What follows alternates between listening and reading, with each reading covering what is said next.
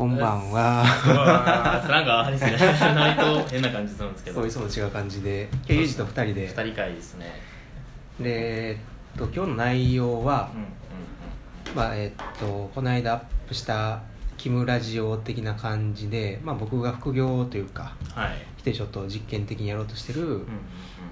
まあなんか過去仮みたいな感じでやりたいことコンサルみたいな話を、うん。ね。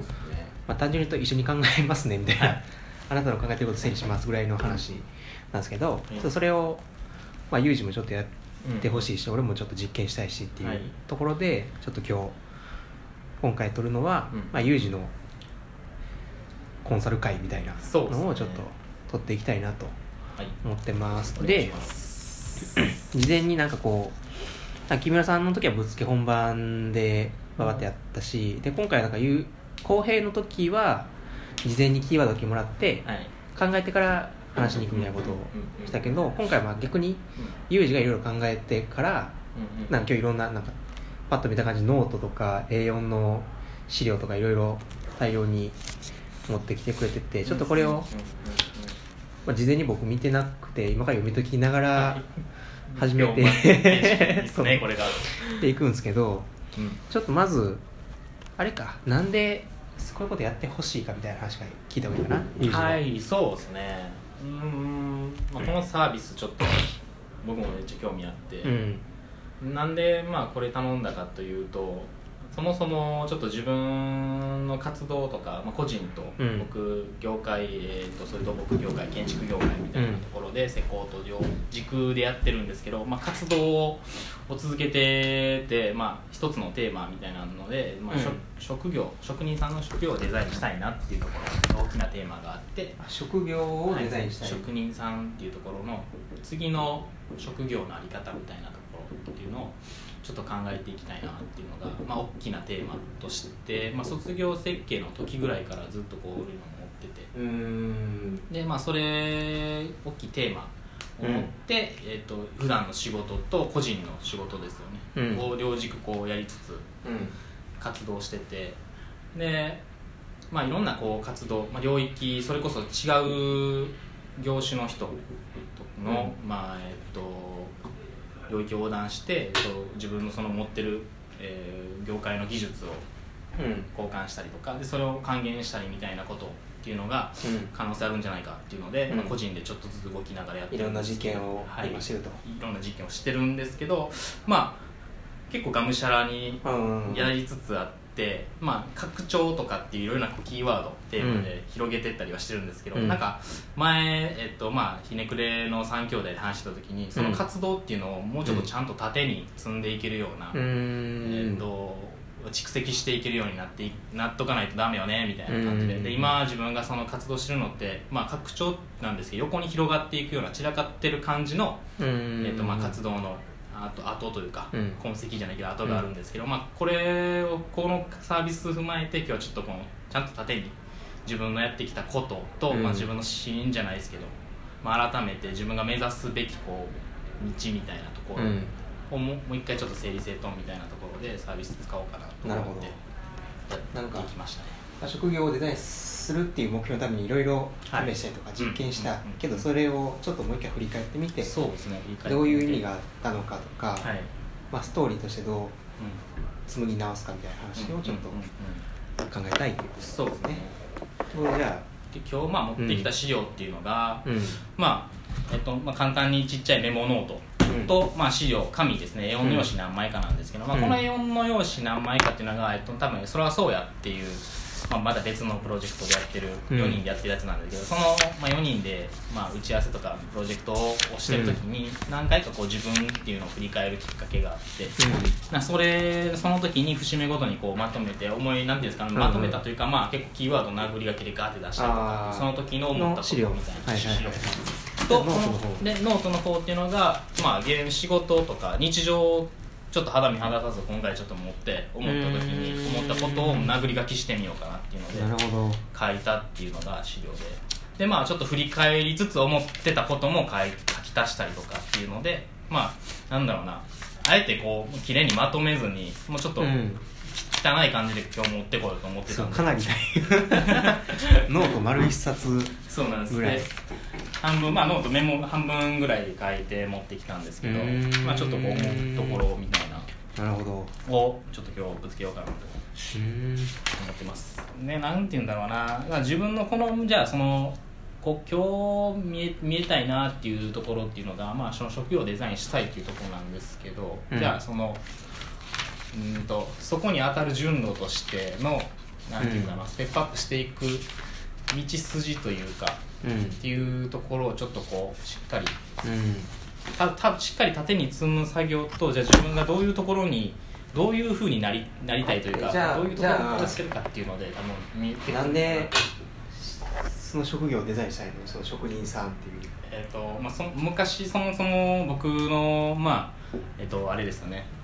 あの実家工務店、うん。で、まあ、職人さんがこう、まあ、出入りするわけで,、で僕もやっぱり自然とこう物を作る環境に育ったわけで、そういう工作したりっていう機会がすごく多かったっていう。のがでなんか勝手に 道具使ったりとか勝手に物を作ったりとかっていうしてて、まあ、それでもまあ多少危ないが怒られたりもしたんですけど、うん。まあ、なんなんかなんか自然とそうなんか俺もやる俺もやるみたいな感じでやってて、でまあ、常にその職人さんがいて、まあ、なんかこう笑われ笑われながらじゃないですけどこうなんかなんか職人さんと喋りながら小さいなりにうん。こんなんこんなん作ったみたいなんで言ってて、うん。まあ、そういう職人さんの環境があって、まあ、仕事から帰ってきたりとか、うん。職人さんずっと身近なところに。身近なところにいたんで、まあ、そういう風景があって。で、まあうん。職人さんが作るっていうもの作るものも、まあ、その時はすごく好きで、うん。えっとまあなんか俺もこういうものを作りたいなって思ってたんですけど、うん。なんなんなんなんだろうなえっと大学の、えっと卒業設計とか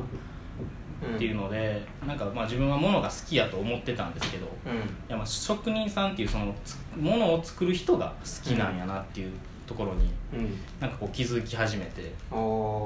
でなんかこのあ物を作ることじゃなくて、はい。作る人が好きやったってこと？そうですね。人が好きやなっていうのがすごくこう気づい気づいたというか、へー。あなんか自分やっぱそそうなんやと。物もやっぱその生み出す魅力っていう魅力物の魅力っていうのはやっぱ人が持ってるもんなんやなと思ってて。なんかなんでなんでそういう人が好きなの？やっぱりなんだろうなその頑固さとか性格とか、うん。いろいろそのみんな人それぞれなんですけどやっぱりきっちりちゃんとした仕事をするっていうところっていうのがうん。なんか根底に自分の中であって職人らしさみたいなすごいみんな個性があるバラバラやけど、はい。やることはやるみたいな。しっかりものを作るしクオリティも高いし妥協がないみたいなところとか。がなんか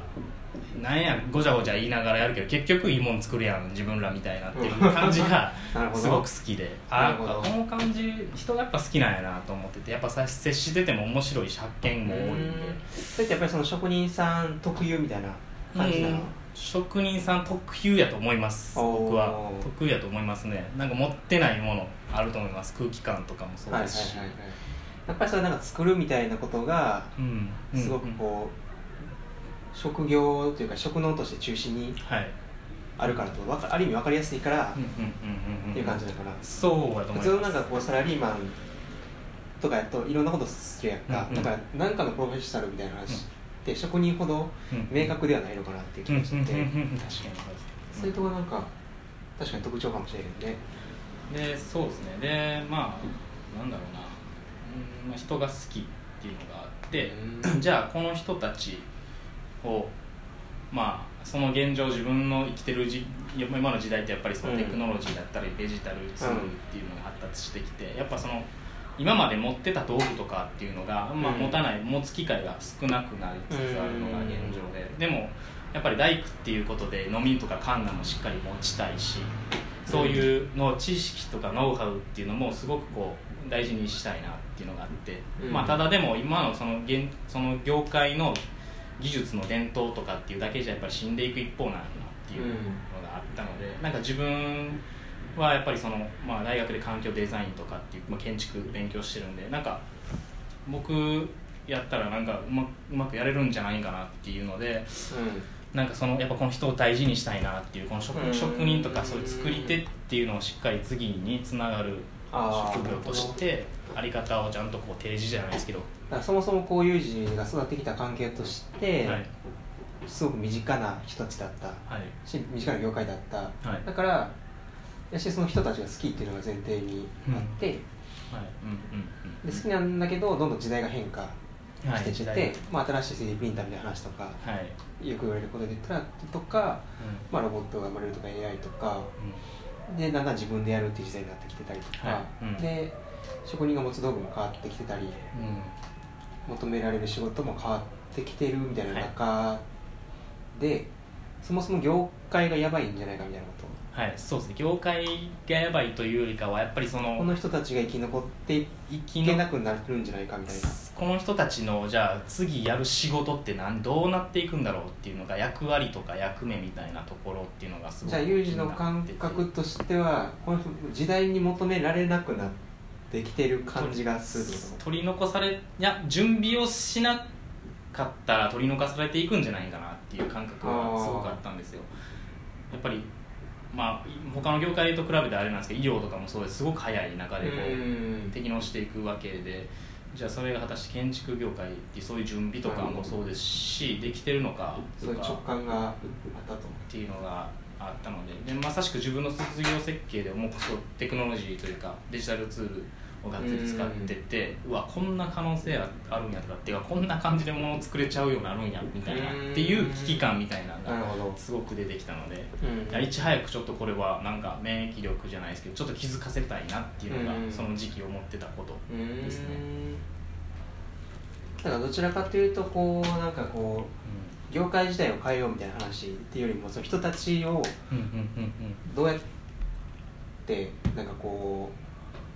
そうですね。うなんていうか、まあ、生き残るみたいな話じゃないけどどう次につないでいくかみたいな。そうですね。そうね人なんや。そうね。これなんか大きく人公開し